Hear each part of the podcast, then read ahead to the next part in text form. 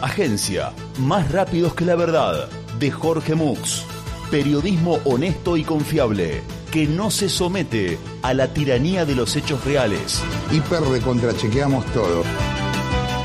Más rápidos que la verdad, la agencia de noticias de total normalidad. ¿Cómo es el interior de la Argentina? Nosotros, los porteños, vivimos con asfalto, semáforos, edificios, autopistas y automóviles. Pero ¿cómo es la vida de la gente del interior? Le preguntamos a Ernesto Tilling, experto que conoce al dedillo lo que pasa en esa zona nebulosa más allá de la General Paz, porque fue un par de veces. Nos cuenta que el interior es básicamente un espacio amorfo y homogéneo. La única palabra que le cabe es campo. La gente del interior le pone nombres al campo. Algunas partes del campo se llaman, digamos, Corrientes, otras se llaman Jujuy, o Mendoza, o La Matanza. Sí, aunque usted no lo crea, un lugar del interior se llama La Matanza. Pero en sí es todo lo mismo. Extensión sin urbanizar y vacas y trigo. Claro, la gente del interior tiene una cierta envidia de la civilización y por esa razón dice que en el interior también hay ciudades.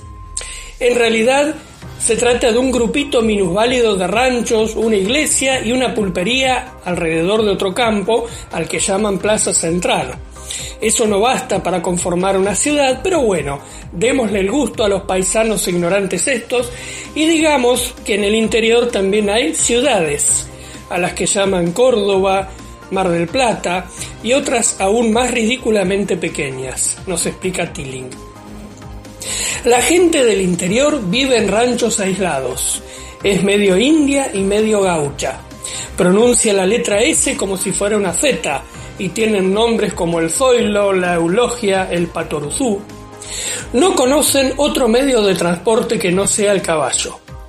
Quizás lo más relevante es la creencia en la luz mala, el pombero y la llorona.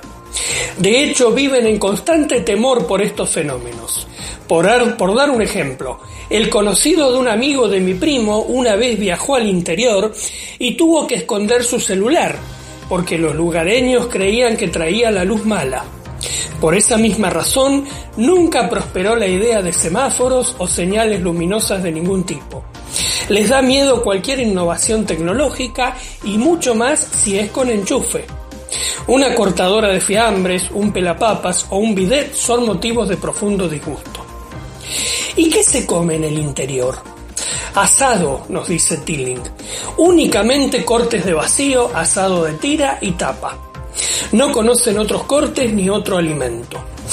Una vez un porteño llevó lomo a un asado y fue repudiado, porque creían que era carne de pombero. Además, mucho mate, tortas fritas y vino, y nada más. A veces uno de estos paisanos va a Buenos Aires y se sorprende de que haya SIC, una casa al lado de la otra y una casa arriba de la otra. Se ha visto a gente del interior batiéndose a duelo con poncho y facón con un semáforo o contra una máquina del parquímetro. Se sabe que la gente del interior baja al subte porque cree que hay un río subterráneo donde pescar y darse su baño anual. Desconfían de todo lo que funciona sin tracción a sangre. Automóviles, ascensores, afeitadoras. Creen que McDonald's es una pulpería atendida por un inglés. El obelisco los confunde, perturba y disgusta. No entienden para qué o por qué existe una construcción de ese tipo que no sirve ni como barraca, ni como silo, ni como rancho. Y se sorprenden de que las mujeres anden sueltas por la calle, con pantalones e incluso a veces fumando. La gente del interior tiene un gran rencor por nosotros, los seres humanos, dice Tilling.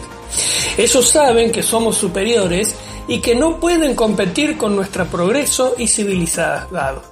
Por eso, cuando uno de estos cosos viene de visita, hay que precaverse.